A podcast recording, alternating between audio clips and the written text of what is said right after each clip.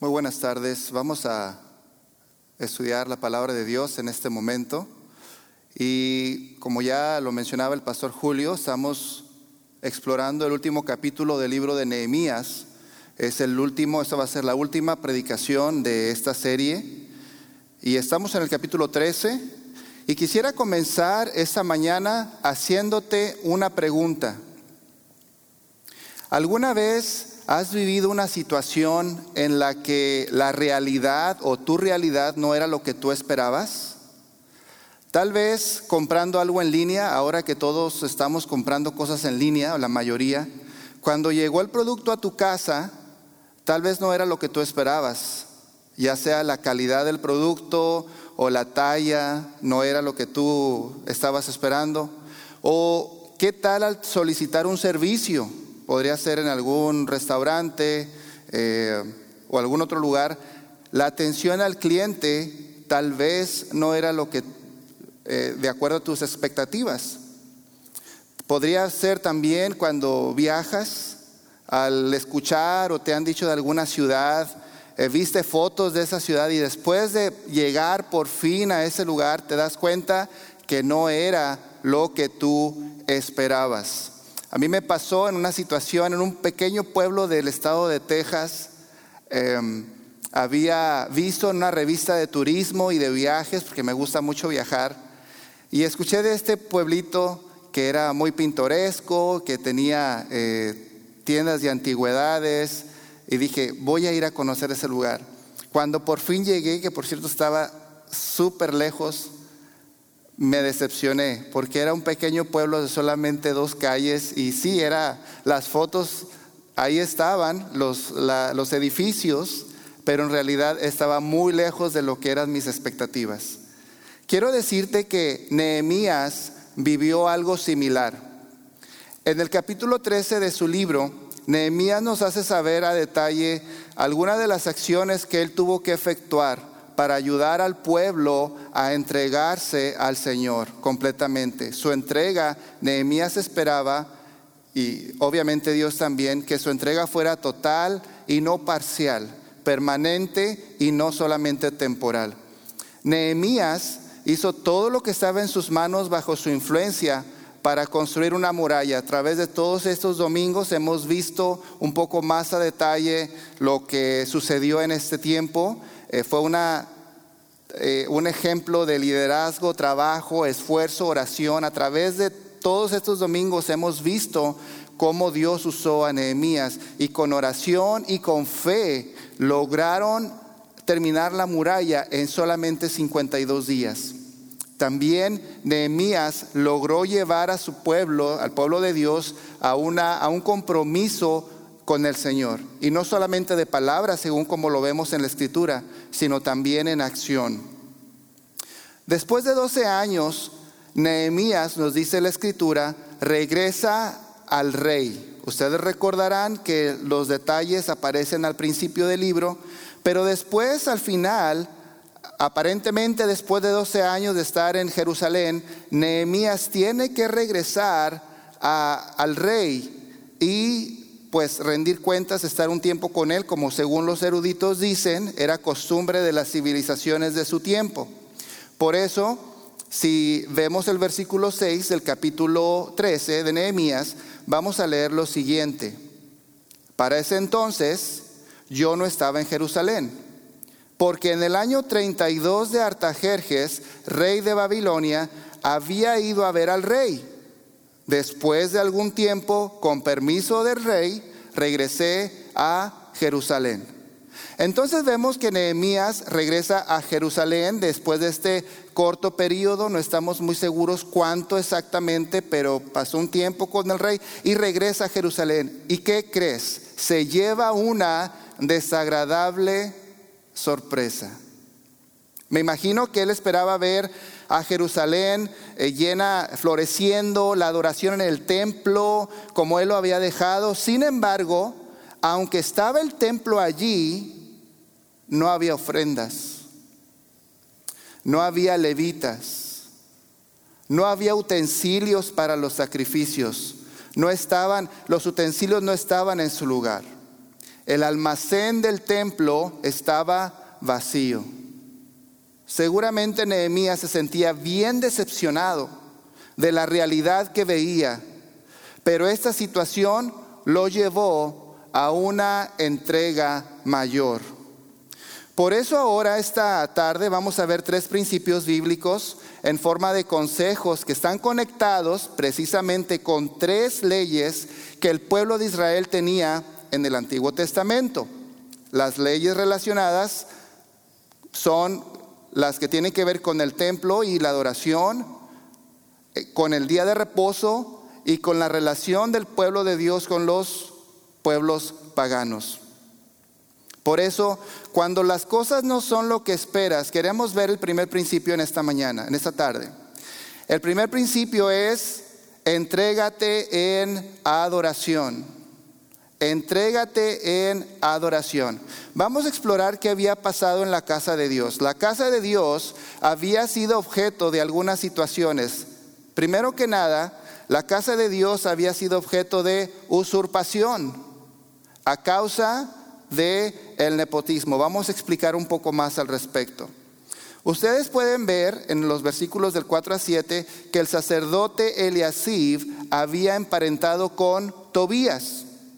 De acuerdo a lo que hemos estudiado a través de todos estos domingos, nos, eh, nos podemos dar cuenta que Nehemías, perdón, que Tobías era precisamente enemigo de Tobías y que además había estado en contra de la construcción de la muralla. Sin embargo, ese sacerdote Eliasib le dio un espacio dentro de los cuartos del templo. ¿Cómo ves? Primero que nada, Eliasib estaba encargado de esa habitación, de esa parte del templo, y precisamente siendo el sacerdote quien debía de proteger, como había emparentado con este hombre Tobías, enemigo del pueblo de Dios, le abre las puertas y le da un lugar a él. Los versículos 4 al 7 dicen esto. Antes de esto, el sacerdote Eliasib, encargado de los almacenes del templo de nuestro Dios, había emparentado con Tobías versículo 5. Y le había condicionado una habitación grande. Allí se almacenaban las ofrendas, el incienso, los utensilios, los diezmos del trigo, vino y aceite correspondientes a los levitas, cantores y porteros y las contribuciones para los sacerdotes. En otras palabras, este cuarto que Tobías estaba utilizando era esencial en la adoración hacia nuestro Dios, en el templo. Y sin embargo, Eliasib eh, comete un error eh, este, por, por, el nepotismo, por estar relacionado, emparentado con este Tobías, le da un privilegio que no le corresponde. Y la casa de Dios se ve afectada y la adoración al Señor se ve afectada también podemos ver que la casa de Dios eh, fue objeto también de abandono o descuido, como dice la nueva versión internacional. Abandono por obstrucción de la adoración. La adoración al Señor había cesado porque un hombre tomó una decisión equivocada de meter un enemigo en el templo del Señor. Por esa razón Nehemías tiene que poner en orden en el templo pone orden en el templo de la siguiente manera. Lo primero que hace, versículo 8 y 9, dice la palabra de Dios, ¿verdad? Tuvo que limpiar, limpió la cámara o limpió el almacén. Si quiere leer conmigo ahí el versículo 8, eh, me llama la atención eh, lo que dice eh, Nehemías, dice, esto me disgustó tanto que hice sacar de la habitación todos los cachivaches de Tobías. Me llama la atención esa palabra que usa, ¿verdad? Eh, estaba tan molesto de que esta situación había sucedido en la casa de Dios que cuando Nehemías regresa dice, todo va para afuera. Todas las pertenencias de Tobías las echó a la calle, las echó afuera. Limpió la cámara, sacó las cosas de Tobías. Número dos, lo que hizo también fue puso las cosas de Dios en su lugar. Versículo 9, la parte la segunda parte dice que regresó los utensilios al lugar donde deberían de estar. También a raíz de que los utensilios estaban en su lugar, Nehemías restauró los diezmos. Versículo 12 nos explica eh, eso, dice la palabra de Dios así, todo Judá trajo a los almacenes la décima parte del trigo, del vino y del aceite. Entonces, ¿qué sucedió? Que al limpiar el cuarto se habilita la actividad otra vez de la adoración en el, en el templo del Señor. Y no solamente eso, el versículo 13, Nehemías para asegurar que todo funcionaba bien y seguiría funcionando así, puso mayordomos de confianza para administrar los almacenes. Entonces, Nehemías quiso asegurarse de que el trabajo en el templo seguiría funcionando como debía de ser y puso gente de confianza para administrar las ofrendas. En otras palabras, Dios usó a Nehemías para devolver al templo su propósito original. El templo de Dios no estaba allí para ser el apartamento de lujo de alguien. El templo de Dios era para que se recibieran las ofrendas del pueblo, la gente pudiera llevar sus ofrendas y los levitas y cantores pudieran expresar la adoración a nuestro Dios. Ese era el propósito. Pero por una persona que tomó una mala decisión y desafortunadamente un sacerdote que había emparentado con un enemigo de Dios le abrió las puertas a ese lugar, al templo. Cuando las cosas no son lo que esperamos, o no salen como quisiéramos, la tentación, querido hermano, querido hermana, es tal vez decepcionarse, tal vez culpar a Dios o desistir de nuestra meta original. Nehemías no fue así. Nehemías no tomó esa decisión. Él pudo haber dicho, Oye, tanto tiempo que me tomó eh, implementar con la ayuda de Dios, oración, trabajo, y ahora regreso y todo, toda la adoración, el templo abandonado y todo eh, está en esa situación. Pero él no se decepcionó. Él actuó, él siguió actuando de acuerdo a lo correcto. Él siguió actuando de acuerdo a sus convicciones y como vimos, limpió el templo y restauró la adoración. Por eso yo te digo en esta, mañana, nuestro principio es, entrégate en adoración. ¿Qué tiene que ver esto con lo que sucedió en el templo?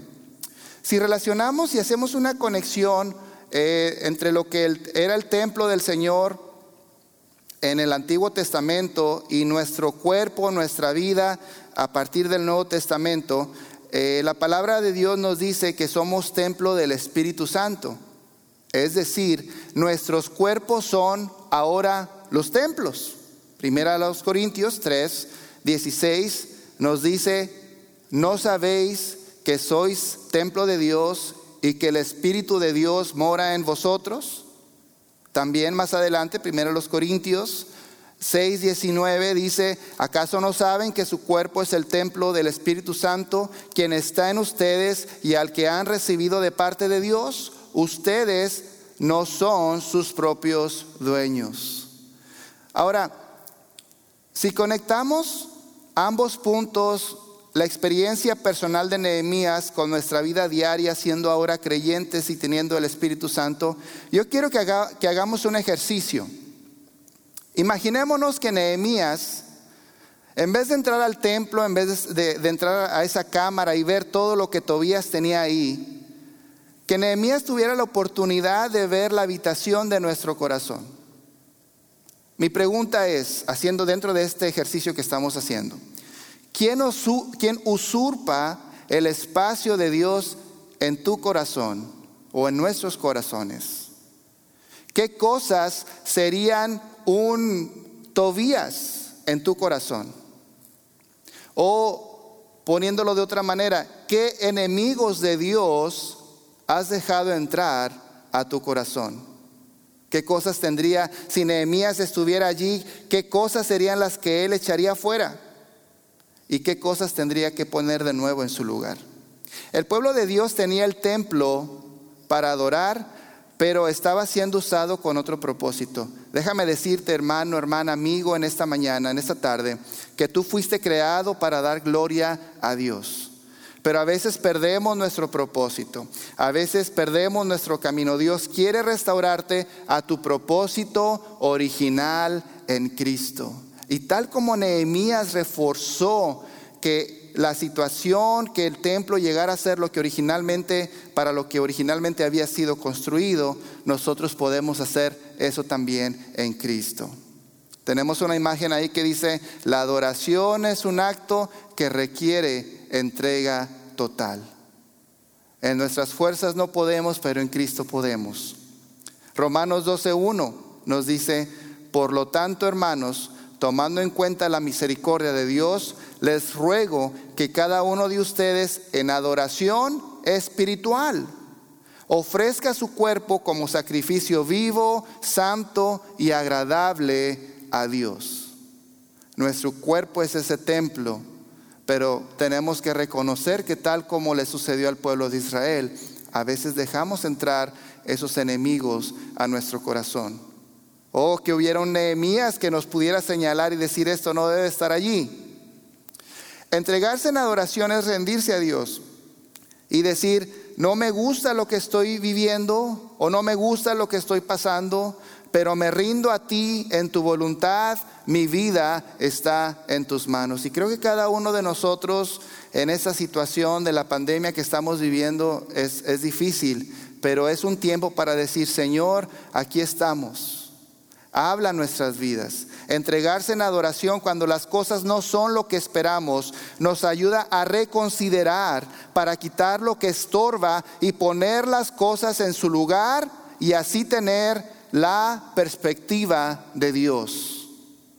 Qué hermoso que cada uno de nosotros a través de esta pandemia que vivimos ahora pudiéramos entender y decir, oh, ya veo lo que Dios me ha querido decir. Ahora entiendo que Dios ha estado hablando en mi corazón en medio de esta circunstancia tan difícil que estamos viviendo. El primer principio es, entrégate en adoración. Pero para entregarte muchas veces hay que quitar, rendirnos completamente, quitando lo que no debe de estar y poniendo lo que debe de estar allí en su lugar. El segundo principio que quiero que veamos esta mañana es eh, el principio bíblico de entregar también tus ajetreos. Entregar tus ajetreos. Y me gusta esta palabra que tal vez es un poquito no muy común, tal vez podríamos haber dicho entrega tus ocupaciones. Pero me gusta, usar esta palabra primeramente porque estoy aliterando adoración, ajetreos y al final vamos a ver los afectos. Entonces quería que todas las palabras empezaran con la letra A. Pero tiene que ver con las ocupaciones. Y además la palabra ajetreo tiene que ver con eh, ese movimiento de arriba hacia abajo que a veces vivimos en nuestras vidas. Estamos tan ocupados que no tenemos tiempo para el Señor. las acciones de Nehemías van enfocadas a fortalecer el día de reposo. El día de reposo era un día de descanso y de cesar todo trabajo, pero era un día también de contemplación a Dios. Pero también un buen día, obviamente, para hacer negocios. Así que Nehemías hizo algunas cosas. Lo primero que hizo, versículos 19 y 20, cerró las puertas de la ciudad a las distracciones externas. Acuérdate que estaban en Jerusalén. Dice versículo 19, entonces ordené que cerraran las puertas de Jerusalén al caer la tarde, antes de que, de que comenzara el sábado, y que no las abrieran hasta después de ese día. Asimismo puse a algunos de mis servidores en las puertas para que no dejaran entrar ninguna carga en sábado una o dos veces los comerciantes y los vendedores de toda clase de mercancías pasaron la noche fuera de Jerusalén. Estamos en una ciudad que era, pues había sido importante a través de la historia y obviamente existía el comercio, pero había una ley, la ley del día de reposo, el, el, el sábado, sí, y no lo estaban respetando. Dios quería que su pueblo tuviera ese tiempo y no lo podían hacer porque estaban tan acostumbrados a hacer el comercio y no estaban respetando. Entonces los comerciantes obviamente eran extranjeros de los países vecinos. Obviamente ellos tampoco conocían a Dios ni la ley.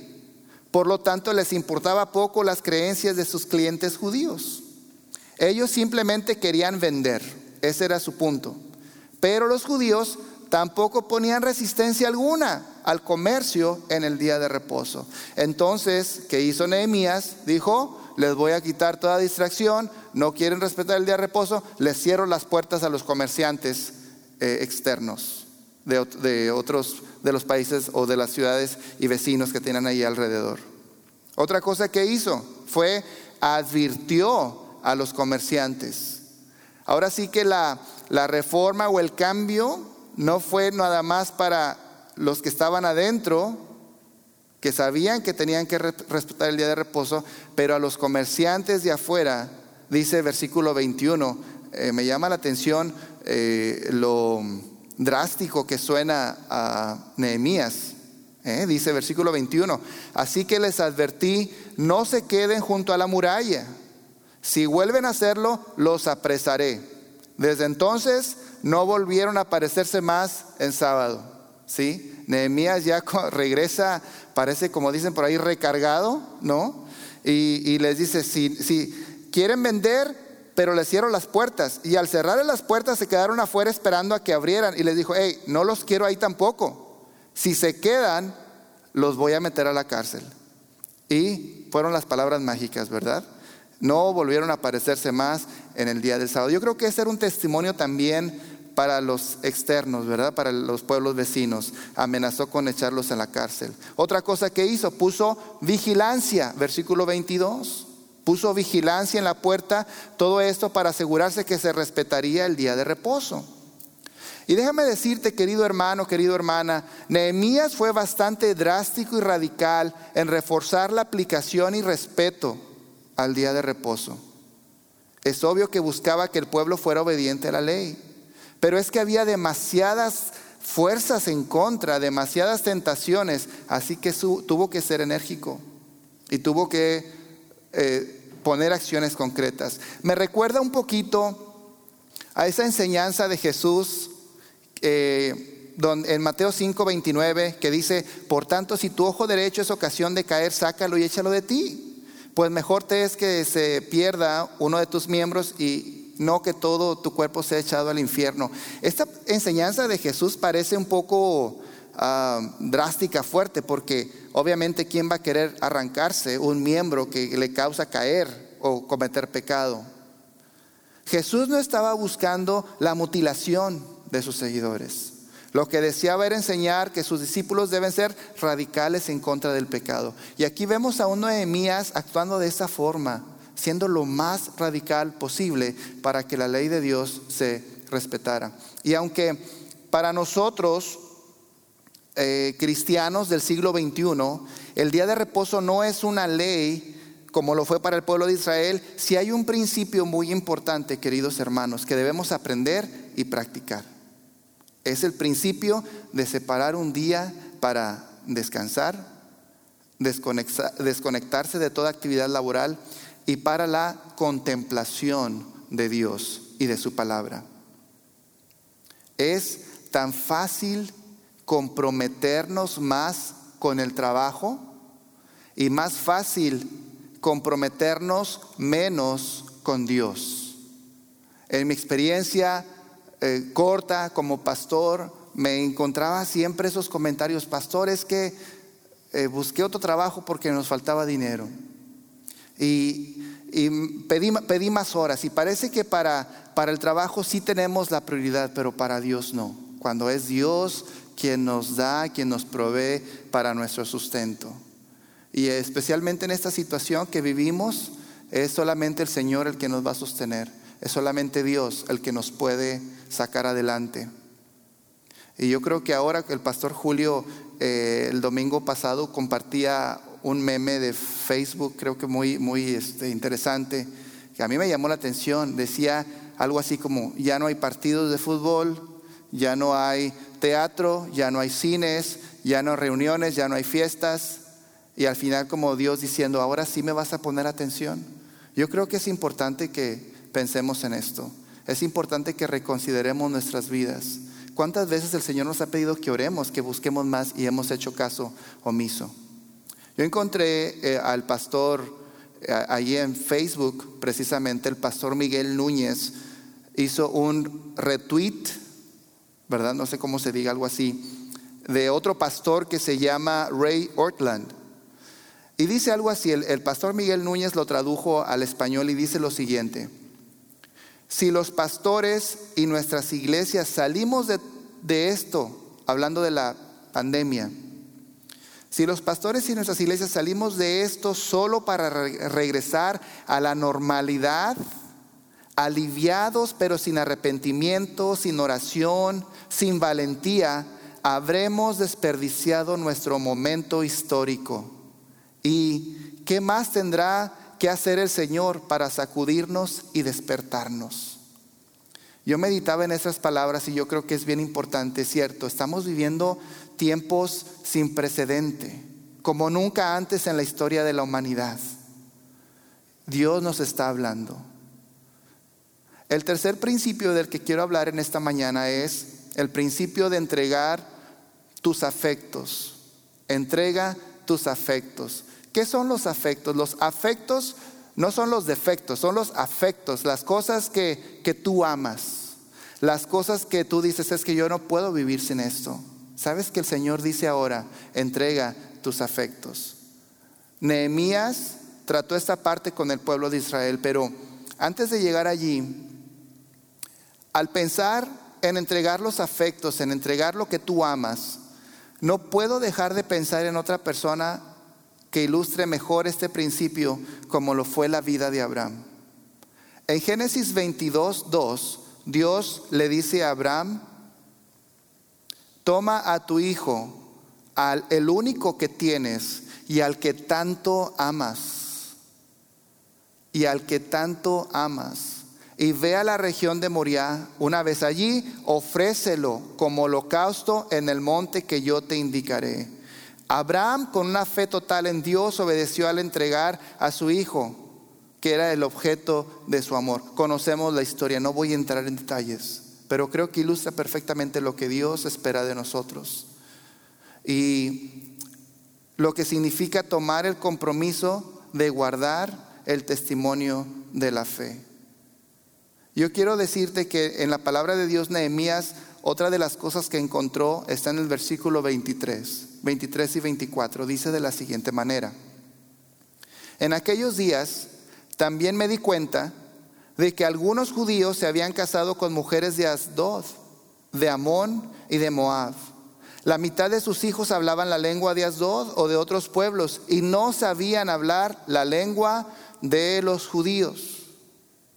¿Qué estaba pasando? Un comentarista que leía decía que muchos hombres judíos incluso estaban divorciándose de sus esposas para casarse con mujeres de otros pueblos.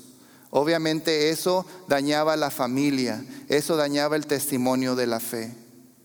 Tomar un compromiso como el que esperaba Nehemías de guardar el testimonio de la fe es lo que el Señor espera también.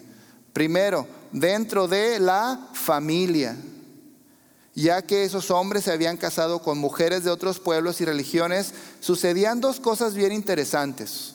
Número uno, resulta que los que educaban a los hijos de esos matrimonios mixtos no era el padre que conocía de Dios, sino el padre pagano. Entonces, si el padre pagano educaba a su hijo, pues le enseñaba sus costumbres paganas.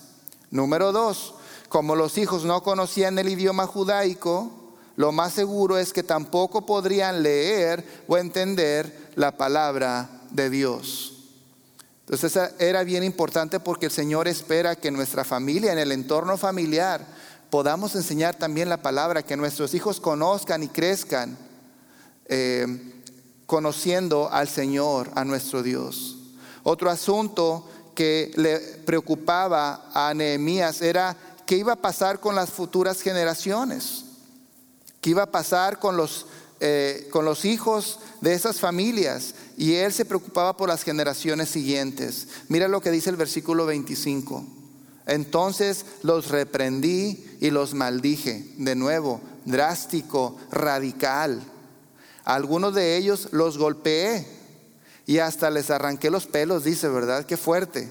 Y los obligué a jurar por Dios. Les dije, no permitan que sus hijas se casen con los hijos de ellos, ni se casen con ustedes, ni sus hijos con las hijas de ellos. Obviamente que hay un principio que el Señor espera también no unirse en un yugo desigual. Nehemías quería asegurar que las familias, porque era el corazón de Dios, eh, lo que el Señor quería era que las familias de Jerusalén tuvieran hijos que también conocieran a Jehová y a su palabra. Ese era el deseo del Señor.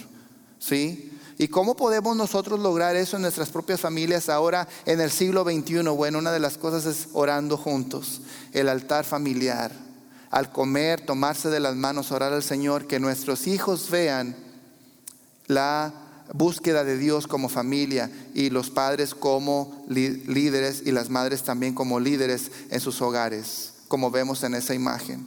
Prácticamente Nehemías quería poner un candado en contra de la idolatría un candado en contra de la idolatría. Incluso si usted estudia ese pasaje, se va a dar cuenta que sale a relucir el pecado de Salomón, que como las mujeres le hicieron desviarse del propósito que Dios tenía para él y para su pueblo y todas las consecuencias que llegaron después en la historia a raíz de que Salomón eh, se fue en pos también de otros dioses. Esta tarde quiero concluir con lo siguiente. En los versículos, si usted analiza conmigo ahí en el capítulo 13, vamos a ver que los versículos 14, 22, 29 y 30, Nehemías repite una frase que comienza así. Recuerda esto, Dios mío. Recuerda esto, Dios mío. Estas son breves oraciones que Nehemías hace a Dios no en forma de órdenes, sino en forma de súplicas. Esto nos recuerda la devoción y la, entrega, que este hombre tenía. Nehemías, su devoción y su entrega a Dios. La convicción personal de Nehemías en la palabra de Dios lo llevó a ejecutar las reformas necesarias para que el pueblo judío pudiera ser de nuevo ese pueblo que Dios deseaba. Primero, el templo ocupado por un usurpador llegó a ser de nuevo el espacio santo de Dios. El día de reposo llegó a ser de nuevo el tiempo santo para Dios. La gente, el pueblo, obedeciendo la palabra, podía ser de nuevo ese pueblo santo de Dios que Dios quería. Nehemías usado por Dios para implementar estas estos cambios.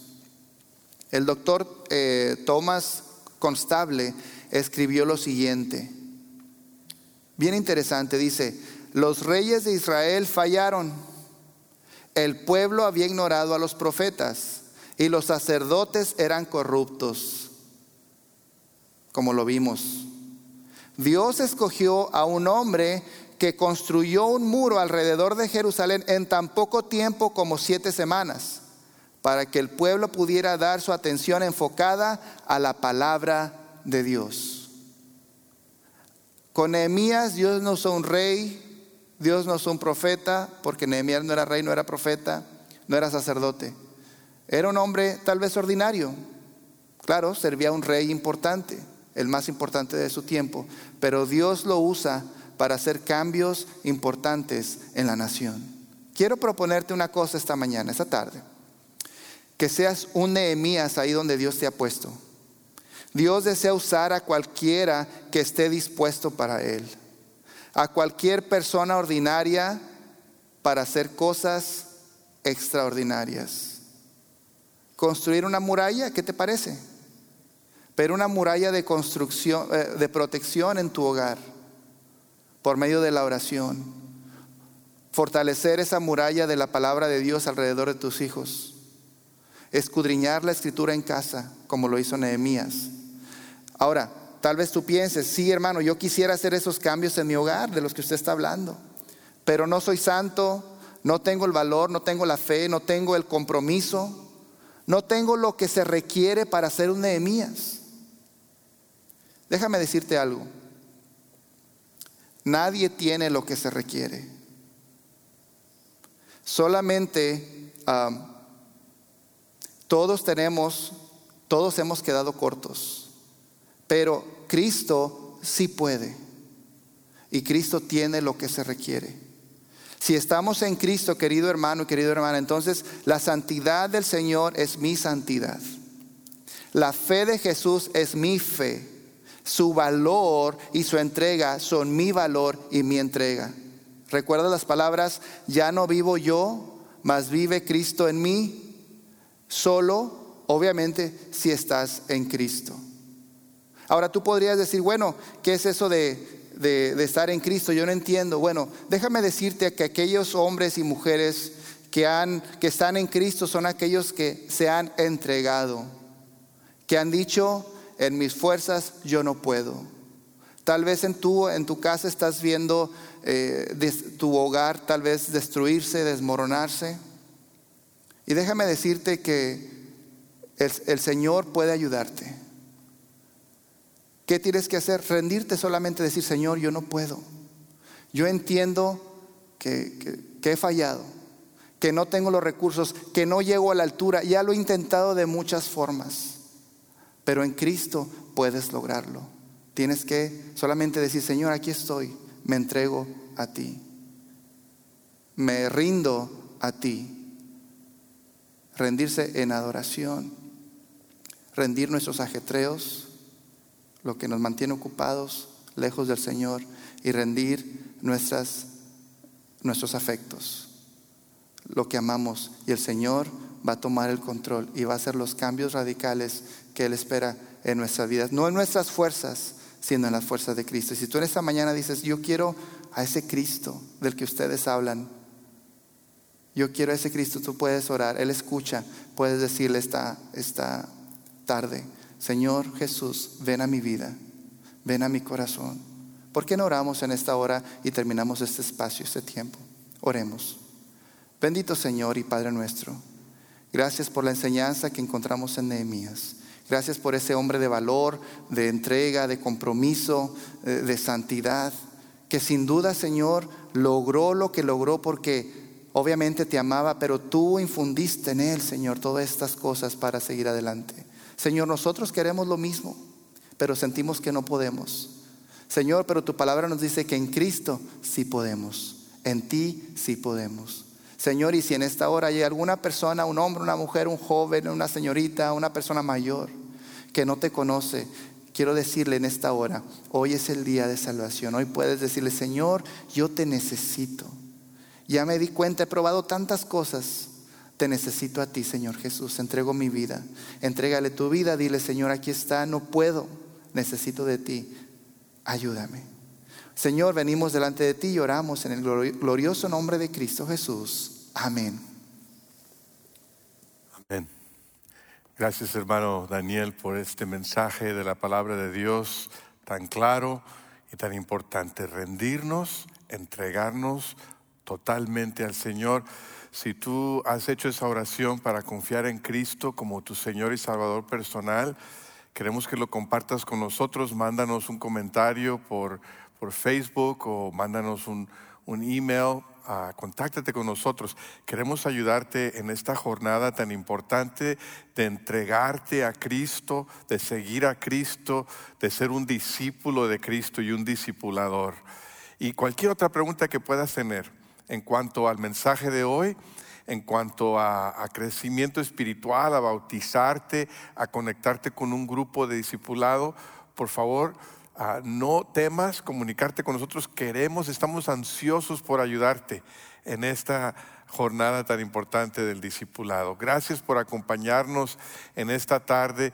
Te recordamos, hay un documento para descargar ahí en la página en vivo que te guiará en las preguntas de discusión con tu familia. Toma este tiempo inmediatamente después de la transmisión para hablar del mensaje y ah, internalizarlo y aplicarlo a tu vida. Muy importante que lo hagas. Hoy comenzamos una semana que tradicionalmente llamamos Semana Santa. Bueno, es santa no porque los días sean santos, pero es santa porque tenemos un Dios santo que nos ha santificado a nosotros y al vivir en adoración, en servicio a Él, eh, pues viene a ser una Semana Santa. Y el día de mañana Ah, lunes hasta el viernes estaremos subiendo videos de devocional para cada día de Semana Santa, siguiendo los pasos del Señor Jesús hacia la cruz, que viene a ser su obra redentora tan perfecta. También a media semana habíamos pensado el miércoles es la Pascua judía y habíamos pensado originalmente tener un servicio de comunión aquí juntos, pero obviamente no lo vamos a poder hacer. Así que vamos a subir un video, mi esposa y yo, vamos a poner una mesa de Pascua y te vamos a guiar de cómo preparar una cena de Pascua y después la cena del Señor en tu propia casa. Así que busca ese video ahora eh, lunes o martes para que el miércoles en la noche se puedan sentar como familia en la mesa, seguir esta observación de la Pascua, que es el contexto en el cual Jesucristo tuvo la última cena con sus discípulos. Y así podemos apreciar mejor la cena del Señor. Y, ustedes podrán tener la cena del Señor, la Santa Cena, la comunión, como quieran decirle, en su propia casa. Prepararán sus elementos, les guiaremos a través de ello, así que busca el video.